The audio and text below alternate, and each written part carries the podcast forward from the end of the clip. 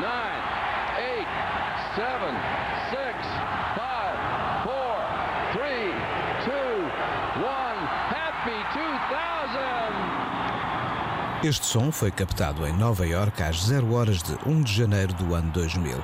Os anos 90 ficavam para trás e pela frente abriam-se novos tempos. Qual seria então a música do ano 2000 e do século XXI que vinha a caminho? Há gostos e mais gostos, mas naquela noite o rock esse não parecia estar entre as previsões de muita gente. Bom, de um modo geral, eu tenho que admitir que o rock não estava propriamente no meu radar no final dos anos 90, depois daquele mega fenómeno grunge. Confesso que tudo começou a soar-me um bocado mastigado, como se existisse apenas uma única fórmula. Uh, não, não era das coisas que mais me interessava o rock. O pós-rock, talvez, o rock, nem tanto. As palavras são da Isilda Sanches e acho que diria algo muito semelhante. Isto até porque, apesar do impacto do grunge depois do new metal e até mesmo de algum indie rock que se escutava no final da década, o som com raízes rock mais interessante nos últimos dias nos 90 esse passava, por exemplo, pelo psicadelismo de uns Flaming Lips.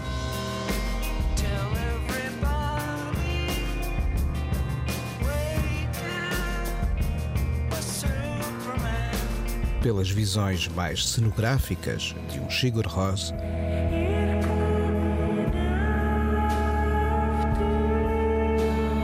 ou pelas demandas incansáveis de renovação do som dos Blur.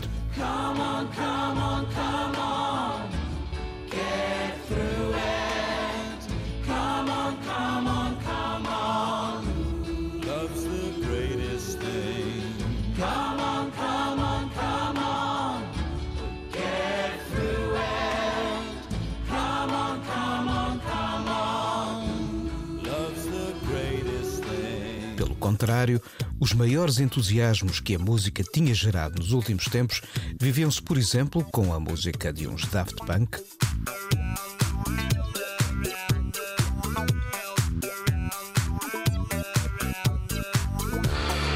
De um Zero.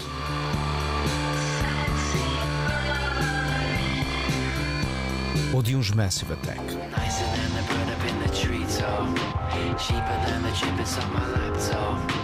Nicer than up in a mind you free. Mas a verdade é que quando menos se esperava, o rock voltou a cativar atenções. O epicentro dos acontecimentos estava agora centrado na cidade de Nova York, mas ao contrário de outras gerações de bandas, estes novos rockers também gostavam da música de dança.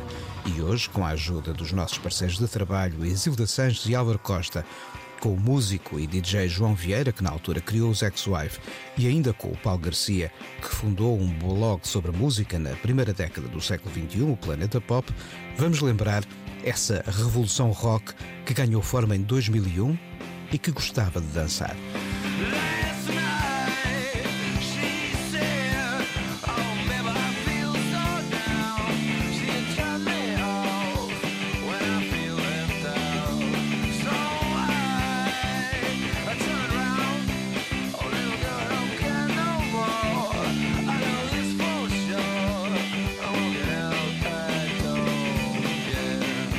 Estes são os trocos, os primeiros a chamar-nos as atenções para um reencontro com o rock menos sofisticado que nasceu pelos lados de Nova York, ali na alvorada da primeira década do século XXI.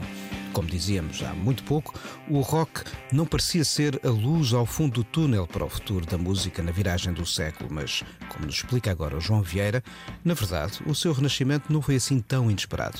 Eu, como passei metade da minha da, da década de 90 em Londres, e eu segui muito aquela, aquele indie rock, não o rock do, dos Strokes e dos White Stripes, mas aquele indie rock de, do, dos Supergrass, do, dos Blur, dos Suede, dos Manson, de, de, muitas dessas bandas inglesas da altura.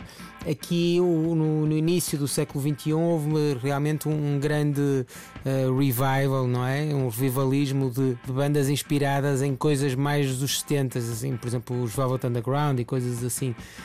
Mas eu acho que, que isto da música é tudo muito cíclico. E, e assim como nos anos 90 houve uma, uma espécie de, de revivalismo de, de, bandas a irem buscar coisas do, do, do Ziggy Stardust do Bowie e do, e do Lou Reed e, de, e daquela fase toda do glam rock eh, que voltou a surgir no, nos anos 90 eu penso que depois nos 2000 também eh, houve este revival todo, não só do, do, rock, mas também de toda aquela cena do electroclash que foi buscar muita coisa aos anos 80.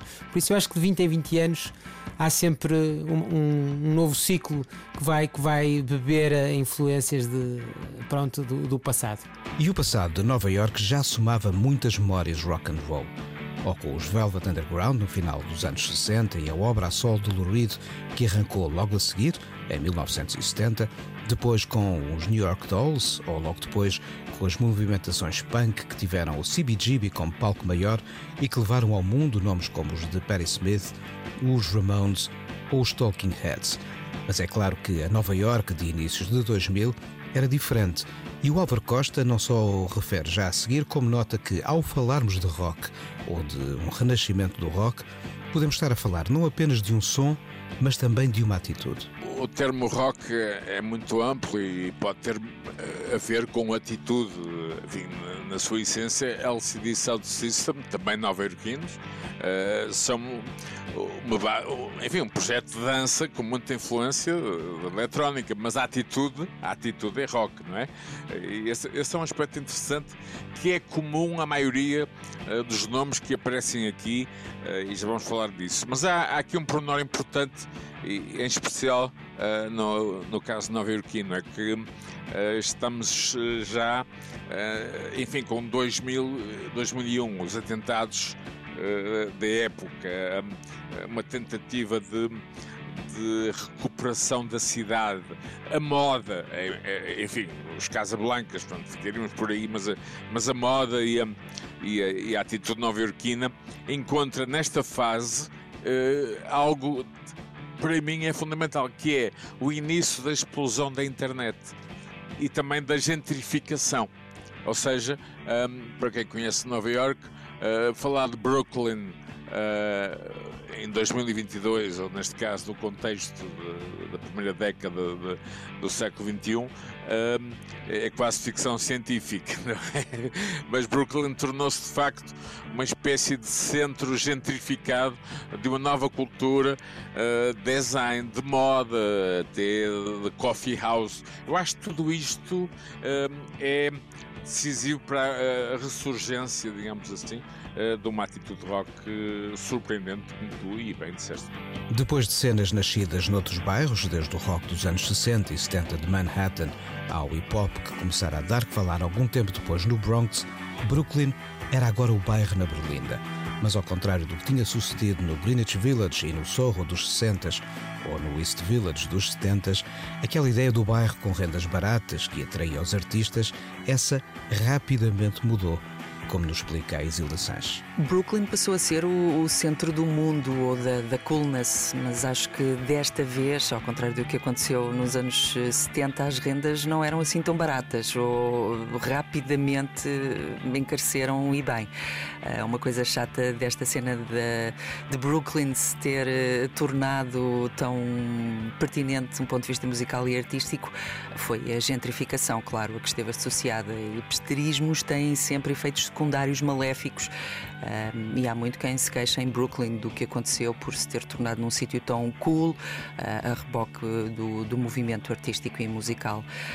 Um, mas, mas, sem dúvida a cidade conheceu um grande fogo criativo na altura e os próprios uh, habitantes da cidade o reconhecem. Mas mesmo assim, a verdade é que Brooklyn era o motivo para se falar de Nova York e de música na alvorada do novo milénio, como acrescenta o Álvaro Costa há aqui também uma uh, replicação, uma replication, digamos assim, uh, de uma cena nova-iorquina que já falamos, obviamente, e, e, muito citada, por exemplo, na série vinil, tem a ver com uh, a New Wave, também ligada à moda, também ligada à arte plástica, também ligada à literatura dos anos 70. Portanto, havia já uma tradição nova-iorquina de uma espécie de digamos, atitude que tinha no rock uma espécie de Uh, carta de apresentação, embora, repara bem, Nuno, é uma coisa que eu aprendi rapidamente, e tu também que viajaste muito, uh, Nova York sempre teve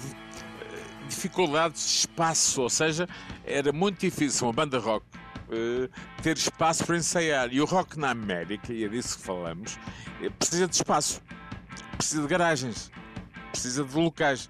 Uh, e em Nova York os lofts uh, eram usados mais para as artes plásticas do que propriamente uh, para, para, para a música. Ou seja, temos aqui vários elementos que de alguma forma fazem confluência e é evidente que a idade moderna que é apresentada de uma forma, enfim, muito sensual por parte dos Strokes é a porta de entrada neste, neste, nesta ressurreição da Modern Age. É o disco fundamental, não, é? não há dúvidas sobre isso.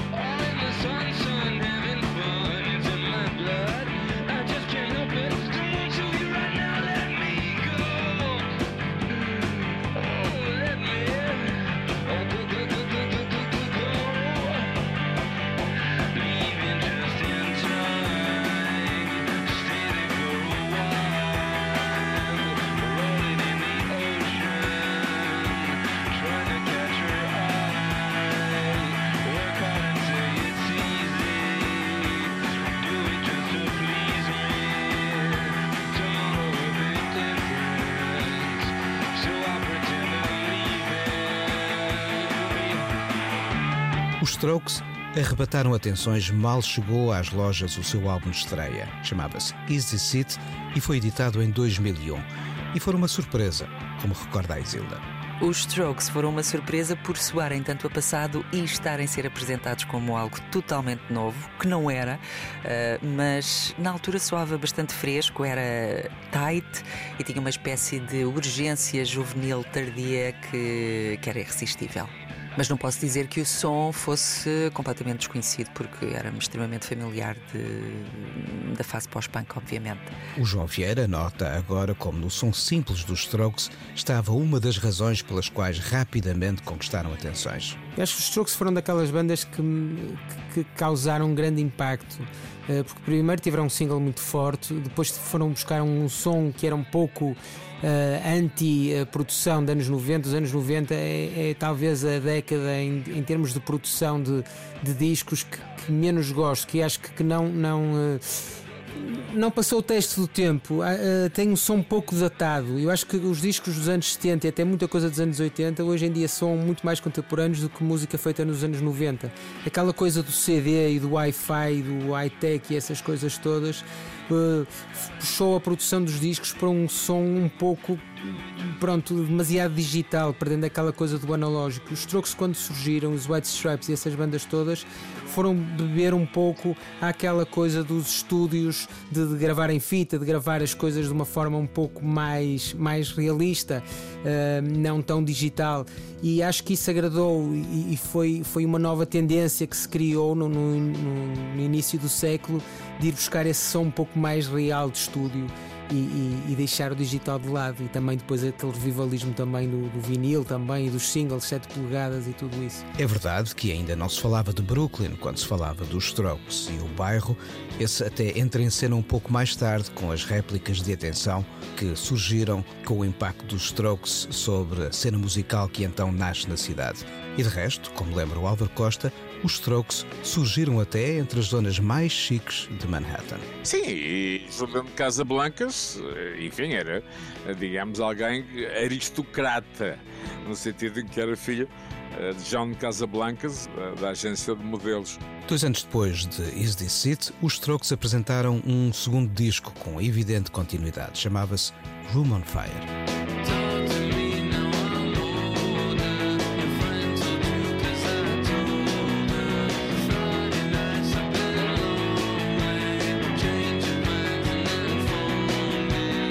Três anos mais tarde, já em 2006, lançaram First Impressions of Earth, um álbum onde começaram a procurar outras possibilidades para a sua música.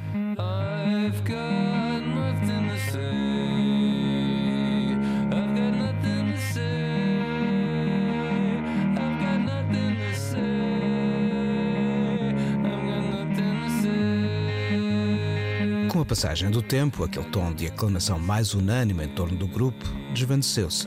E é já por essa altura que João Vieira, com os ex-wife, claro, partilha numa ocasião o mesmo palco com os Strokes. Eu ouvi os Strokes em 2001 e penso que quando nós tocamos, que foi em 2011, no Festival Superboc, uh, os Strokes eram uma banda, claro, muito importante para mim, mas não tinham aquela importância que tinham há 10 anos atrás foi uma banda que pronto que de entre 2001 a 2004 até o segundo álbum pronto ali o terceiro já mesmo no limite era uma banda que era uma grande referência para mim e para os Ex-Wife e depois foi-se perdendo não é?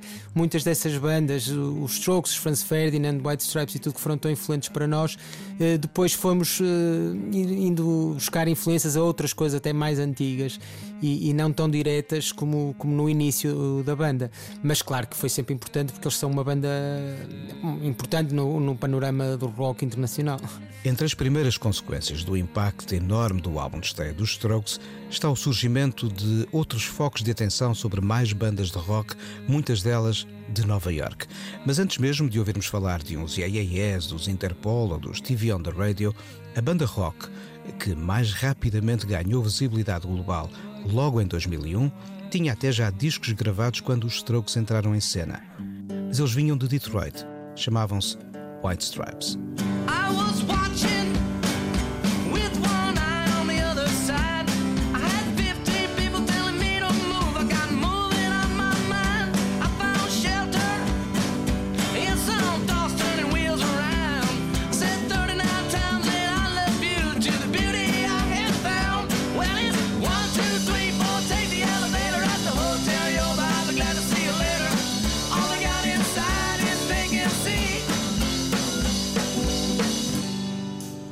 White Stripes gostei sobretudo do minimalismo e do conceito irmão-irmã, que afinal era um embuste, mas que resultou muito bem.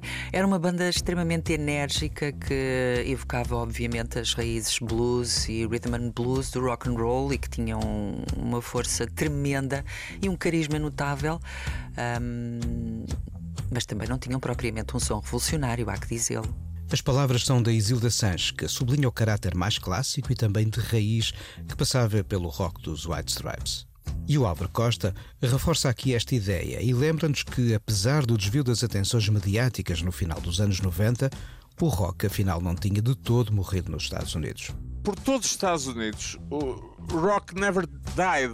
O que morreu foi a ideia de movimento e de uh, tendência central, porque estamos numa época onde a pop uh, uh, começa de facto a ter lugar total na, na, nas grandes estações. Estamos a, a, falar de uma época onde o hip hop se torna a música pop. Eu costumava chamar-lhe hip hop. Aliás, nós falamos várias vezes sobre isso. Uh, e, e, é de facto uh, muito curioso é que estamos também numa época em que a tecnologia permite que de repente com o impacto nova-iorquino, obviamente criado pelo, pelos acontecimentos do 11 de setembro, há um renovar de interesse pela cidade que depois, digamos, descamba numa série de outros movimentos, como estamos a ouvir. Agora, Nuno, grupos de Detroit, e neste caso os White Stripe, sempre existiram. Ou seja, quantidade de gente que, anda, que estava nas franjas, que já existia, mas que é como que empurrada pelo tsunami criado por This is the Modern Age e por toda a cultura, digamos, visual e artística, literária, têxtil, moda, uh, performance, etc., uh, da cidade de Nova York, que passa nessa altura por uma fase excelente. Não esqueçamos, e tu conheceste Nova York durante várias épocas, que não era propriamente um sítio muito recomendável, não é verdade? Sim, de facto, nem todas as ruas eram um paradigma de segurança e talvez por isso era preciso entrar em cena com um Seven Nation Army.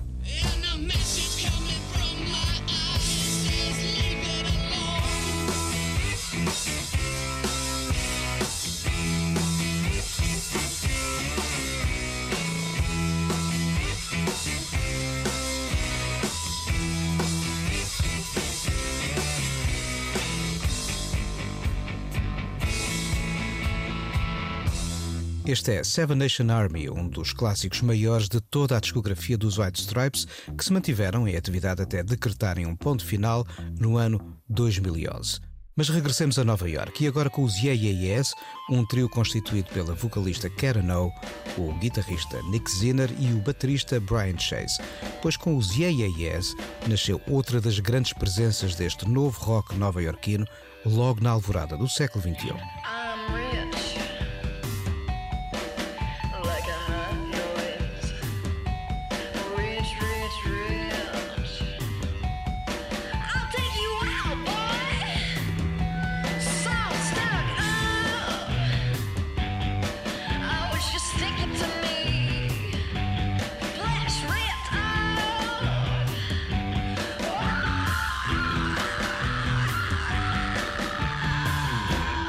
Mas há mais nomes a ter em conta ao traçar este novo mapa rock de inícios da primeira década do século XXI. E o Álvaro Costa dá-nos aqui uma ajuda. Uh, temos uh, uh, também gente como TV on the Radio.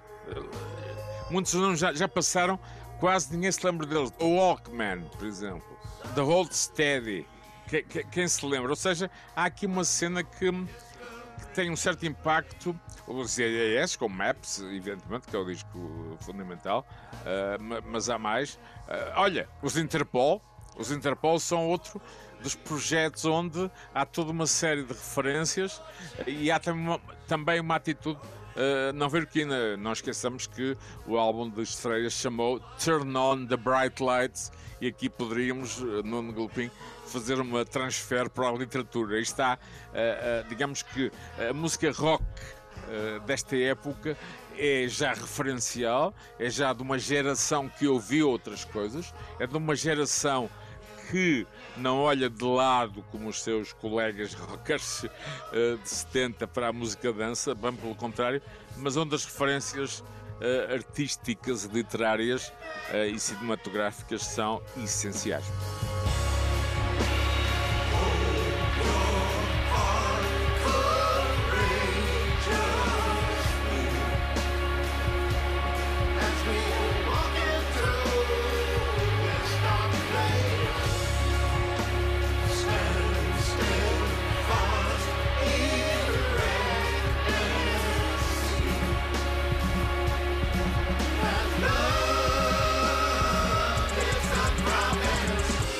Este é Province, um single extraído do segundo álbum do Stevie on the Radio e no qual David Bowie tem uma participação muito especial. Vale a pena lembrarmos aqui que Bowie era há já muitos anos um nova-iorquino, ou seja, ele morava em Nova York. E estando atento, como sempre, ele deu o aval a algumas das novas bandas que então entravam em cena, como por exemplo o Stevie on the Radio e estes chegaram do Canadá, os Arcade Fire. Ah, Bowie era o nosso GPS cultural, não é? Em todos os aspectos, eh, não só meu, como teu, como tantos outros uh, fãs de, de, pop cultura. É evidente que sim, mas, mas para. Uh, nós estamos a falar de uma época onde, onde a internet, onde as redes sociais estavam a começar a surgir, ainda, ainda timidamente. Estamos numa época onde, onde é possível ter eh, uma, uma informação rápida e, um, e, bastante impactante uh, sem grandes decalagens, não é? Ou seja, uh, é preciso colocar uh, em tudo isto um, o movimento social. Pois uma das mais importantes características da nossa relação com a música na primeira década do século XXI tem precisamente a ver com as novas formas de comunicação e o Paulo Garcia explica-nos agora então o que trouxeram os blogs à comunicação sobre música nova que então se fazia. Trouxeram muito e acima de tudo trouxeram uma coisa essencial que hoje, hoje fala, é fácil falar, mas na altura não era assim tão, tão óbvia, que é a partilha. É? De repente tiveste uh, todo o género de pessoas, melómanos, uh, críticos de música, jornalistas, enfim, todo o tipo de gente a, partilhar, a partilhar música nova, antiga, uh, e, e, tiveste à, à disposição um, muita música que, que, até antiga que tinha-te passado completamente ao lado. Mas acima de tudo, no, caso de, de, das bandas novas, foi uma grande fonte de descoberta. Um, novos artistas, novos, novos talentos, uh, bandas que estavam a surgir, algumas nem sequer ainda tinham gravado qualquer disco, porque hum, de facto foi ali uma fonte inesgotável de, de, de música nova que, que, de repente surgiu e que até nem foi fácil acompanhar, mas e bandas que depois deram o salto um, para outro patamar, mas que começaram a gravar e, e, também acabaram por ter uma popularidade que à partida ninguém supunha que poderiam alcançar. Os blogs eu acho que foram muito importantes, mas acima de tudo por isso, na minha opinião, a questão da, da partilha da música. E foi entre partilhas que descobrimos muitas das novas bandas, e entre elas, e já falámos deles há pouco, os Arcade Fire.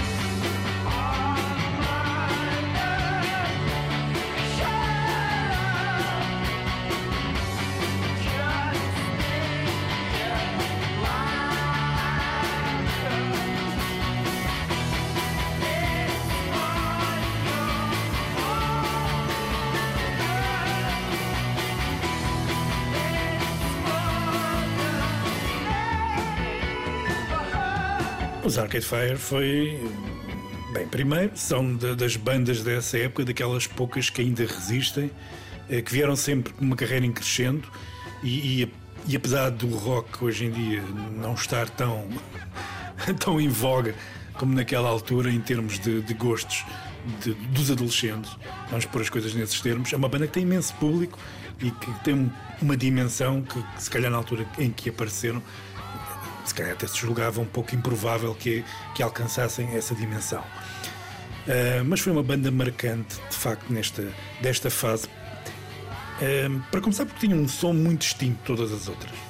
Quase um som. Não é, não é muito fácil de, de, de qualificar ou de, ou descrever o tipo de sonoridades Arcade Fire. Era muito distinta das outras bandas. Mas para mim, a grande mais-valia dos Arcade Fire era em palco. Era uma banda que, que em palco, eu tive a oportunidade, a oportunidade de os ver né, na primeira vez que vieram a Paredes de Cora. Uh, era uma banda, banda, de facto, estava no outro nível. Um, e ainda hoje os concertos da Arcade Fire são, são acontecimentos, precisamente por isso, porque, um, porque eles são um coletivo de grandes músicos, também há que dizê-lo. Um, e em palco, eu, eu penso que a vantagem das canções que já eram boas era o facto de em palco uh, crescerem, ganharem ainda outra dimensão. Um, e é por isso é que os Arcade Fire ainda estão aí e os seus contemporâneos não estão, porque souberam gerir carreira, souberam também evoluir o seu som. Os Arcade Fire de hoje não são os Arcade Fire uh, dos anos 2000. Uh, ah, isso também foi muito importante, piscando até o olho às eletrónicas e, e até uma pop uh, que muitos, muitos olha um pouco de lado, quem, quem, quem começou a gostar dos Arcade Fire no início, olha um pouco de lado para essa vertente mais pop do som deles, mas que permitiu que eles evoluíssem e, e, e o público deles crescesse. Temos estado sobretudo a falar de bandas norte-americanas e canadianas, mas na verdade a nova movida rock de inícios do século XXI também teve expressão deste lado do Atlântico. E o nome mais vibrante dessa primeira geração de acontecimentos terá sido o dos Franz Ferdinand.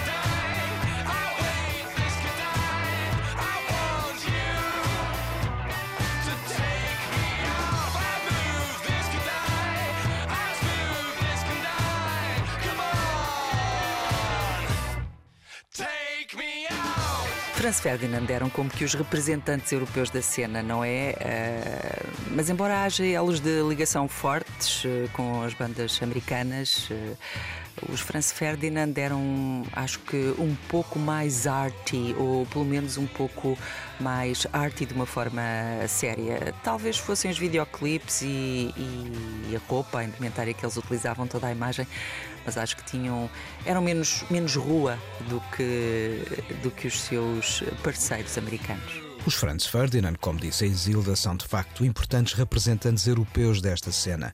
E o João Vieira lembra-se até de os ver em Londres por esses dias.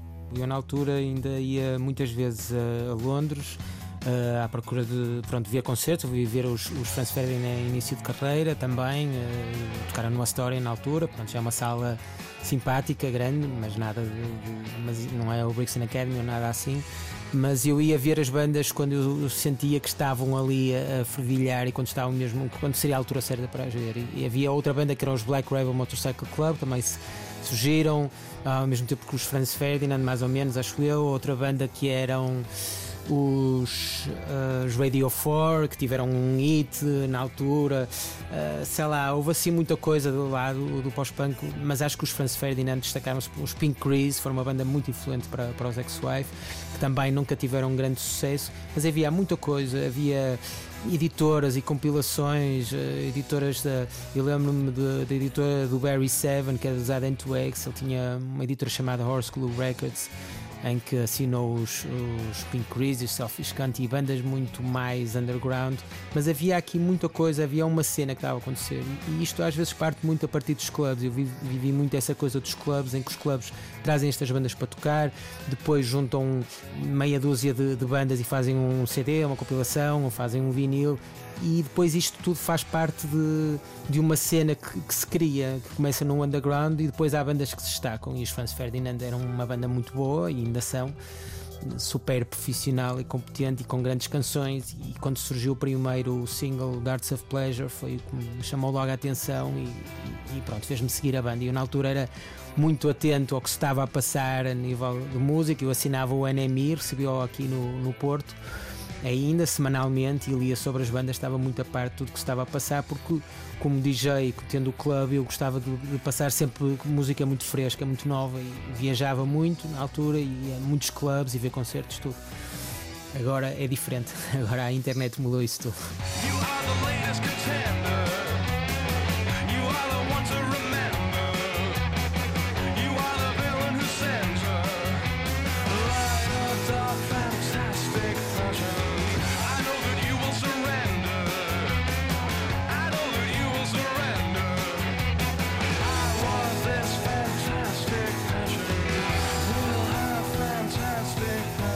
A cena de clubes é de facto marcante entre esta geração de novas bandas rock. É que, ao contrário de pruridos de outros tempos e de outras gerações, estes músicos cresceram com uma outra relação com a música de dança, como explica aqui o Paulo Garcia. Completamente. Um, estamos a falar de uma geração, como tu disseste, de músicos também já tinham passado. Uh, um, não só pelo rock, mas também pela, pela fase das raves, do acid house, uh, do, do Manchester. E, um, e como tu dizes bem, é verdade, não tinham de facto essa. Eu não queria chamar preconceito, se calhar havia um pouco né, nas, nas, bandas rock de, de, outros tempos em relação à música mais dançável. Um, mas não era o caso com este tipo de bandas, até porque eles, muitas destas bandas eram influenciadas por bandas que tinham essa ligação com, com a pista de dança e com a música eletrónica, o caso dos New Order, o caso de um, dos Depeche Mode, um caso do, do, dos Duran Duran, um caso, até, até um caso uns da Cure, se, pensar, se pensarmos bem, eh, os Gang of Four, que tinham um, um, uma guitarra muito dançável, chamamos assim, ou uns Wire, eram tudo bandas que também já tinham um bocadinho, vinham do rock, eh, mas também piscavam o olho à dança, eh, embora se calhar na altura não fossem tão compreendidas como foram estas bandas do, do, do novo rock. Um, e isso foi também um lado que mais me cativou neste, nesta geração de bandas dos anos 2000. E o Álvaro Costa reforça a ideia. Pá, eram malta que não punham de lado a dance music, não é? E esse aspecto, para mim, para a dance music era olhada como algo menor. Ou foi durante muito tempo. E nesse período esta gente consegue epá, fazer uma santa aliança epá, e e a DFA é o exemplo perfeito, não é? E a verdade é que quando esta cena atingiu as nossas costas, era uma coisa fresca que chegava a tempo e horas. E aqui vale a pena ouvir o João Vieira a lembrar como nasceu então e no Porto o seu Club Kitten. O conceito de club existia em Londres de uma forma que cá em Portugal não existia tanto, que era tu tinhas uma noite num clube que podia ser uh, à quinta-feira salsa, à sexta podia ser techno e à sábado podia ser glam rock. E as pessoas iam a um clube e, e, isso aconteceu em Londres, aluguei o espaço com mais três pessoas em que fazíamos um clube à terça-feira, que era o Club Kitten e, e, e, e, que foi inspirado noutros clubes que nós íamos e onde eu conheci as pessoas com quem eu fiz o clube e que, que acabam por mudar a minha vida, não é? Em, em gosto musical, tudo, em, no, no, conceito do, do clube. E que, um dos clubes foi o Smashing, que era de uma pessoa chamada Matthew Glamore, uh, que era em, em, Regent Street, e eu fui lá e aquilo mudou a minha vida por completo. Acho que foi o clube mais importante que eu fui na minha vida. Eu tive um, teve um impacto em mim enorme. E, e eu aprendi um pouco nisso, a fazer, eh, pronto, uh, novas gerações de clubes, os, os, os club kids a, a, fazerem novos, novos clubes, e, e, eu vivi muito essa coisa. Não havia aquela coisa de ver o DJ isto, o DJ aquilo. Eram os clubes, eram as pessoas que iam aos clubes, era, era a onda toda, e isso foi, foi importante. E por isso eu senti que quando vim cá para o Porto tive alguma dificuldade em adaptar-me e, e, resolvi uh, criar um clube que era para ser uma coisa minúscula, um nicho pai, para 30, 40 pessoas, alunos de Belas Artes e assim uns, uns club kids mais fora do baralho, porque eu não, não sabia onde é que havia de encontrar essas pessoas no Porto, por isso resolvi criar o clube. Depois a música foi, o timing foi perfeito, porque quando comecei ainda passava muita coisa de glam rock e de anos 90, já passava Chicks on Speed e Peaches e coisas assim, porque são coisas dos finais dos anos 90, mas misturado com Bowie e com outras, com os Motorhead e, e, e Blonde e Talking Heads e essas coisas. E depois começaram a aparecer os Felix House Cats e os Fisher Spooners e, e os Strokes e os Yeah Yes e, e foi tudo ali, houve ali um timing perfeito que foi sem, sem querer, quer dizer, eu não não decidi nada, não, o clube não surgiu outra, a partir da música, mas sim eu quis criar um clube e depois a música foi surgindo e foi, foi se criando. E pronto, e foi isso.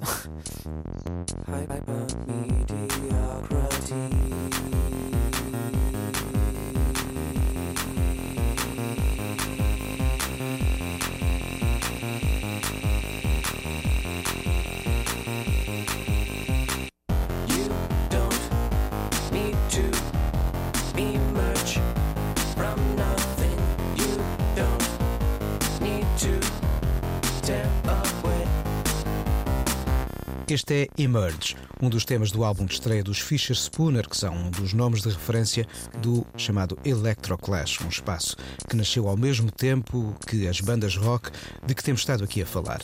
Electroclash e rock partilhavam os DJ sets dos mesmos clubes e, em comum, tinham o facto de serem canções com refrões que quem dançava também podia cantar. Na altura, o clube também tinha canções que as pessoas cantavam os refrões o Fuck the Pain Away da Peaches, uh, Chicks on Speed, uh, uh, Fashion Rules ou Fisher Spooner, uh, quer dizer, eram canções cantadas. E isso provocava uma cena nas pessoas quando estavam a dançar, era conhecerem as canções e cantá-las e serem canções dançáveis com, com refrões às vezes fúteis, mas, mas que eram divertidos, havia uma, um sentido uma urgência das pessoas se divertirem, se libertarem e essas músicas davam aso a isso. Eu acho que foi daí também uh, um dos motivos do sucesso do clube e, da música na altura. Era excitante, eu acho. Foi uma altura excitante na música. Fuck the pain away, fuck the pain away, fuck the pain away, fuck the pain away, fuck the pain away, fuck the pain away, fuck the pain away, fuck the pain away. Fuck the pain away. Fuck the pain away. Fuck the pain away. Fuck the pain away. Fuck the pain away. Fuck the pain away. Fuck the pain away. Fuck the pain away. Esta é Peaches. E agora, nada melhor do que o Álvaro Costa para traduzir aqui o impacto que o Club Kitten teve então na noite do Porto. Foi, foi muito importante, sabes, porque. Um, enfim, é, é, é, uma altura em que voltamos àquela velha questão do que é que se ouve e, e em que contexto. Uh, o, o, DJ Keaton, em particular no célebre Triplex, que creio que tu frequentaste muitas vezes e que, tenho uma bela memória, trouxe para, para a cidade, digamos, uma modernidade total, trouxe um momento que se, que se estava a viver noutros sítios e houve uma certa libertação um, física, até do, do, ponto de vista do, da cultura nightclub. E é curioso como uh, estes nomes que eu referi, podia estar aqui dois anos, ou três, ou quatro, ou cinco a, a referir mais alguns desta, desta, desta época, sendo, uh, lá está, usando o termo rock, acabam por ter uma enorme influência na, na cultura de dança, não é? Esta, esta inquinação. Aliás, muitos críticos americanos uh, chamavam a isto, se bem te recordas, uh, dance punk. E, e, foi uma época de grande intensidade uh, física. Eu acho que é também, não, não, e não sei se concordas, um pouco um, o início de uma nova, do novo milénio. Eu acho, eu acho que há aqui um. Essa questão também ajudou a amplificar este. Não, não gostava de chamar movimento, essa tendência, não é? de, de rock contemporâneo dançável do início do século XXI. Outra das consequências destas vivências para o João Vieira foi a criação de uma banda que, de certa maneira, traduz também todos estes encontros. Falamos, claro está, dos Ex-Wife.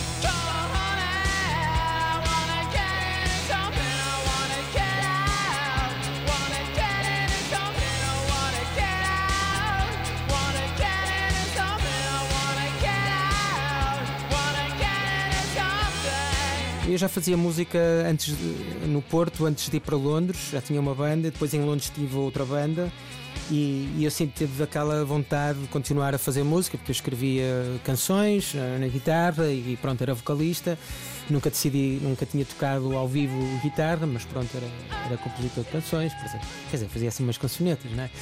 E depois, com, com esta coisa toda de que estava a acontecer no Porto, pronto, eu não quis deixar de, de fazer música e encontrei as pessoas indicadas que, pronto, que, que eu achei que, que, tinham a ver comigo em gostos musicais. E na altura, eu até lembro-me do, do um rapaz que fazia comigo o clube em Londres. Ele disse-me uma coisa uma vez com, com muita piada, que foi, e que foi um conselho que ficou para a vida, que foi quando andava à procura de uma banda em Londres, depois de ter acabado a minha banda e ele disse: não, não devias ir às audições cantar, devias era gravar uma cassete com as músicas que gostas e dar a essa pessoa, porque isso é muito mais importante. E eu, aquilo ficou-me na cabeça. Então, quando chegou ao Porto, eu depois de conhecer o Rui, conheci-o num bar que ele estava com os óculos amarelos e achei que ele tinha piada. Disse: Este gajo tem piada, nem sabia que ele tocava. E fui ter com ele e ele disse-me que tocava por acaso. E eu disse: Pronto, tens pinta de tocar numa banda, por isso e, e eu entreguei-lhe uma cassete, fiz-lhe um CD, mas já se gravavam CDs na altura, já não eram cassetes, já é mais à frente. Então fiz-lhe um CD com as músicas que me inspiravam na altura, o que é que eu queria fazer, que tinha coisas desde, desde a Pitches aos Primal Scream, a, a cenas tipo Strokes e coisas assim, e, e dei-lhe o CD e gostou, encontramos e, e foi assim que surgiu a banda tínhamos coisas em comum, gostos em comum, e ele as coisas mais virado para o gótico, mas também virado para alguma eletrónica, como o Zer e assim, e tínhamos ali algumas coisas em comum. Também acabei por lhe mostrar muita coisa e, e, e depois juntou-se o Fernando e formamos a banda. E pronto. E foi tudo muito imediato e foi tudo muito de uma forma muito impulsiva.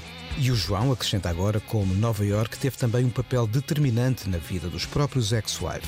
Olha, para, para mim foi, Nova York foi muito importante porque nós na altura uh, o som que estávamos a fazer dos ex-wife, nós surgimos em 2003 e começamos a, a, surgir em alguns blogs americanos que publicaram sobre nós. Isto, por acaso, uma história engraçada que foram através de Soulseek, que era um, um, site pirata de busca de música, que conseguiram uma música nossa e aparecemos nesse blog. E depois aparecemos outros blogs e, começamos a vender discos nas lojas de Nova York. Uh, fomos convidados para tocar lá num, num programa no WFMU, que, onde tocaram os Strokes e os EAS, por exemplo, e essas bandas todas. E, e, na altura nós estávamos mais ou menos em sintonia com aquilo que estava a passar e que estava a fazer lá. Esta história já contei muitas vezes, eu não gosto de repetir, parece um name dropper, mas nós pronto, tivemos contato com o James Murphy e ele contactou-nos por mail na altura, porque eu conhecia em Paredes de Cor, entreguei-lhe um disco da Ex-Wife e ele uh, contactou-nos via mail, que gostava muito da banda e eu disse: pá, isto é uma oportunidade, nós temos que ir a Nova York já. E acabamos por tocar no CBGBs, onde passou, como tu falaste, a Patti Smith, os Talking Heads, Blonde e os Ramones e essas bandas todas da cena de Nova York. E estava aquilo estava, estava a ferver Nova York na altura, e, e, por, causa, por, por causa do, dos Strokes, mas também dos clubes, de bandas como os EAS, que eram muito importantes. Não só bandas da cidade, mas, mas de, de outras cidades americanas, mas notava-se que havia ali algo a acontecer. Os próprios Gossip também era uma banda importante. Mas pronto, houve aqui um, uma coisa. Nós fomos a Nova York tocar três vezes, três vezes, quer dizer, em três anos diferentes, porque sentíamos que era a cidade onde nós devíamos tocar. Isso foi, foi muito importante para nós e, e pronto. E depois, a partir de 2009, desistimos. Achamos que não valia a pena voltar e também Nova York perdeu aquela todo aquele um, fervor que se estava a passar na altura a nível de clubes, nós tocamos em alguns clubes e, e tudo, tudo, isso uh, desapareceu e nós uh, pronto desistimos. Mas enquanto a movida de Nova York estava em alta, ganharam ali forma nomes como o de Juan McLean.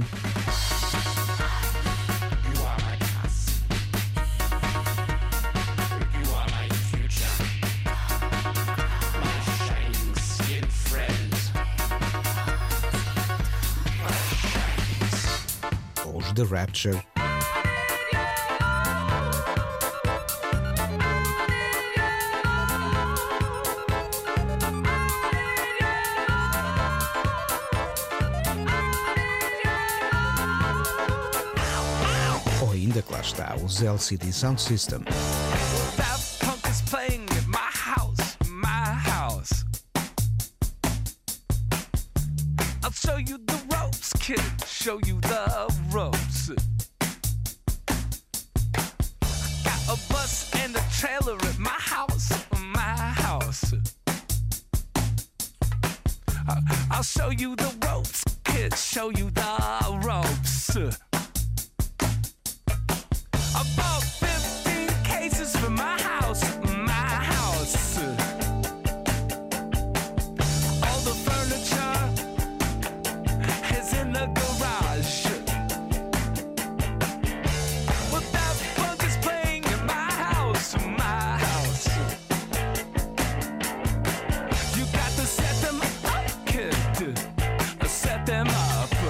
Com isto, é claro que estamos a falar também de uma outra força que surgiu em Nova York há precisamente 20 anos a DFA Records. Bom, pelo que sei, a DFA começou uh, porque James Murphy tinha descoberto a música de dança com o Sheet Robert, que é irlandês uh, e que tinha andado em raves no Reino Unido no, no final dos anos 80 uh, eh, e que depois, digamos que, levou essa mensagem para os Estados Unidos e apresentou ao James Murphy, que na altura, ao que parece, ainda era fã de rock. Aí o James Murphy começou então um processo de reinvenção de si mesmo, que está bem expresso no Losing My Edge, acho, e sobretudo no Losing My, My Edge, que acho que mostra muito bem o que estava a acontecer na altura, uh, nomeadamente o interesse de muita gente que vendeu as guitarras para comprar sintetizadores. Naquela altura, também por causa do Electroclash, que, que tinha também tido grande força nos Estados Unidos, aliás, acho que a mulher de James Murphy tinha uma dupla Electroclash, mas também por causa do Electroclash, o rock e a música de dança começaram a andar muito juntos e, e, isso deu excelentes resultados, não apenas com a DFA, mas uh, sobretudo com a DFA, diria.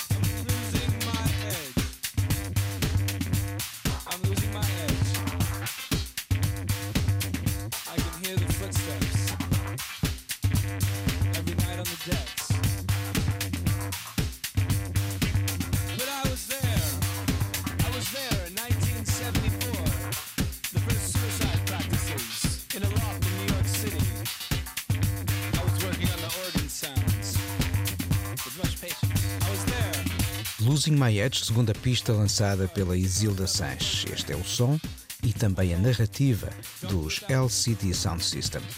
Falar do rock que emergiu com gosto pela música de dança nesta primeira década do século pode fazer-nos lembrar ainda mais nomes, como por exemplo estes, os The Killers. ou,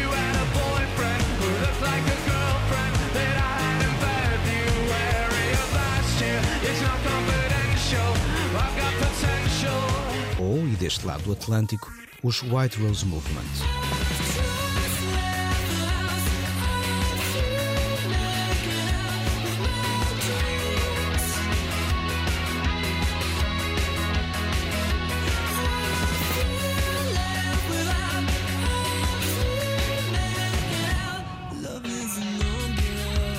grande parte destas bandas, a sua gênese está no pós-punk, e o pós-punk é muito vasto. Não é?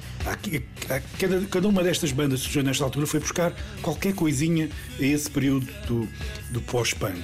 No caso dos White Rose Movement e dos The Killers, eu penso que eles foram buscar mais à New Wave, à synth pop, até no caso dos The Killers. E aí sim faz todo o sentido falar dos Duran Duran, como faz sentido falar dos New Order, como faz sentido até, uma certa hora, até falar dos, até falar dos Joy Division, no caso mais particular até dos White Rose Movement. Um, os Killers depois evoluíram noutro sentido, depois começaram, começaram a ter um som mais, mais americano, foram, foram, incorporaram mais influências do rock americano, do Springsteen, mais até do Springsteen.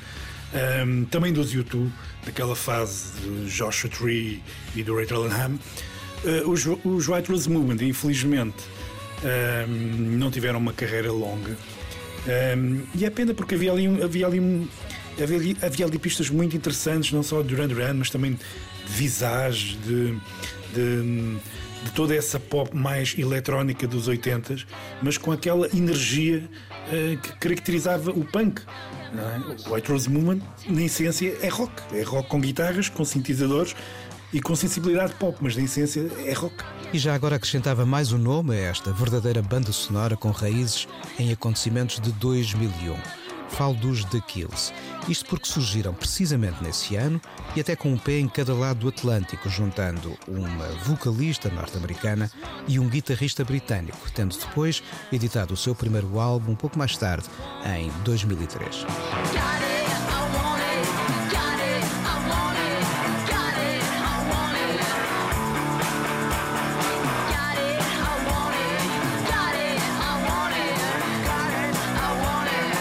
Assim, em cerca de uma hora, aqui falamos de muitos nomes. Uns venceram o desafio do tempo, outros acabaram esquecidos. Nomes como os The Bravery, os Cloud Room, Protocol, VHS ou Beta, entre muitos mais, estão algo perdidos nas memórias do tempo. Mas quem sabe, um dia, um Tarantino qualquer os redescobre para a banda sonora de um filme.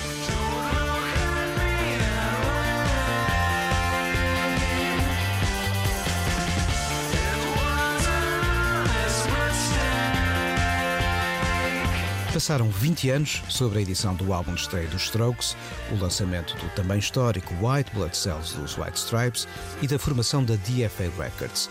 E a Isilda ajuda-nos agora a refletir um pouco sobre qual será então o legado de todos estes acontecimentos. Ora bem, a perda de eh, preconceitos um, foi importante e é legítima e favorável a, a, misturar géneros. Já havia quem o tivesse feito antes, já falei disso no, no pós-punk e no fase pós-punk, que de resto serve de inspiração praticamente tudo o que aconteceu em Brooklyn na transição deste século. Um, o punk, na sua encarnação pós-punk ou punk-funk, foi das fases mais ricas em termos musicais, precisamente por causa dessa atitude descomplexada que permitia misturar ritmos latinos com guitarras dissonantes. Nesse sentido, acho que a herança que vejo dessa época, tanto do punk-funk original ou do pós-punk original, como do que aconteceu depois na transição do século, um, é muito idêntica, uh, ou seja, essa mistura de géneros, uh, a abertura à mudança, são coisas que se repetiram e que acho que têm muita importância na, na música de hoje, sobretudo na abertura de, de horizontes. Uh, claro que depois há name dropping que se pode fazer, não é? obviamente os Odd Chip são herdeiros da, da DFA não, não eram da família desde o início, mas são herdeiros. Em Portugal, obviamente, também podemos citar Ex-Wife, mas podemos ir para outras bandas. Os Sparky Accords uh, americanos acho que têm, devem muito à, àquilo que, que aconteceu na DFA. E depois também há outra coisa, por exemplo, o Gavin Russam, agora uh, uh, Gavin Rainer Russam está a fazer escola no underground depois de ter feito a transição e está a transformar a música eletrónica novamente numa atividade de guerrilha Portanto, acho que há muitas coisas extremamente interessantes que aconteceram naquela altura e que estão, estão ainda a sentir-se hoje. Espero que continuem a sentir-se. Para mim, o mais importante, uh, o, o, mais estimulante é sem dúvida uh, a mistura, a mistura de géneros, a possibilidade de de fazer música sem fronteiras de estilo um, ehm, e, sobretudo, com uma base rítmica forte e infecciosa. E agora uma pergunta malandra ao João Vieira. Se ele tivesse de escolher um disco que traduzisse todos estes acontecimentos, qual seria? E na verdade, ele até escolhe dois. De um lado, os Strokes com um rock com grandes canções, com uma produção super minimalista, mas com muita energia e que era aquilo que se pedia também no, no início deste novo milénio. Eu acho que era essa, essa crueza das coisas. E por outro lado, Felix Housecat, que, que foi um disco que eu acho que abriu portas a um. foi dos discos mais importantes da, cena do Electroclash, com, com grandes canções, também com um tipo de produção que veio inspirar muitos outros DJs e produtores e bandas e artistas. Por isso eu acho que esses dois foram pelo menos os discos que, que se destacam da pronto, desse, dessa nova fase na música.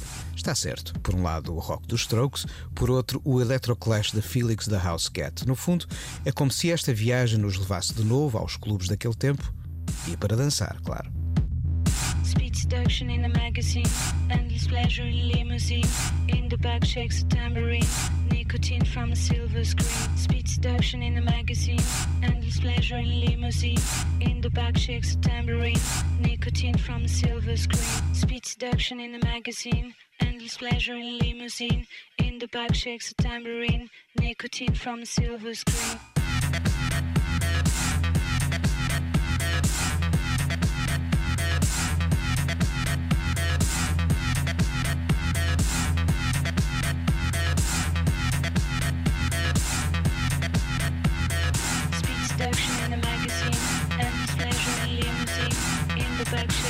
Shakes nicotine from a silver screen, speed seduction in a magazine, pleasure in limousine. In the back shakes a tambourine, nicotine from a silver screen.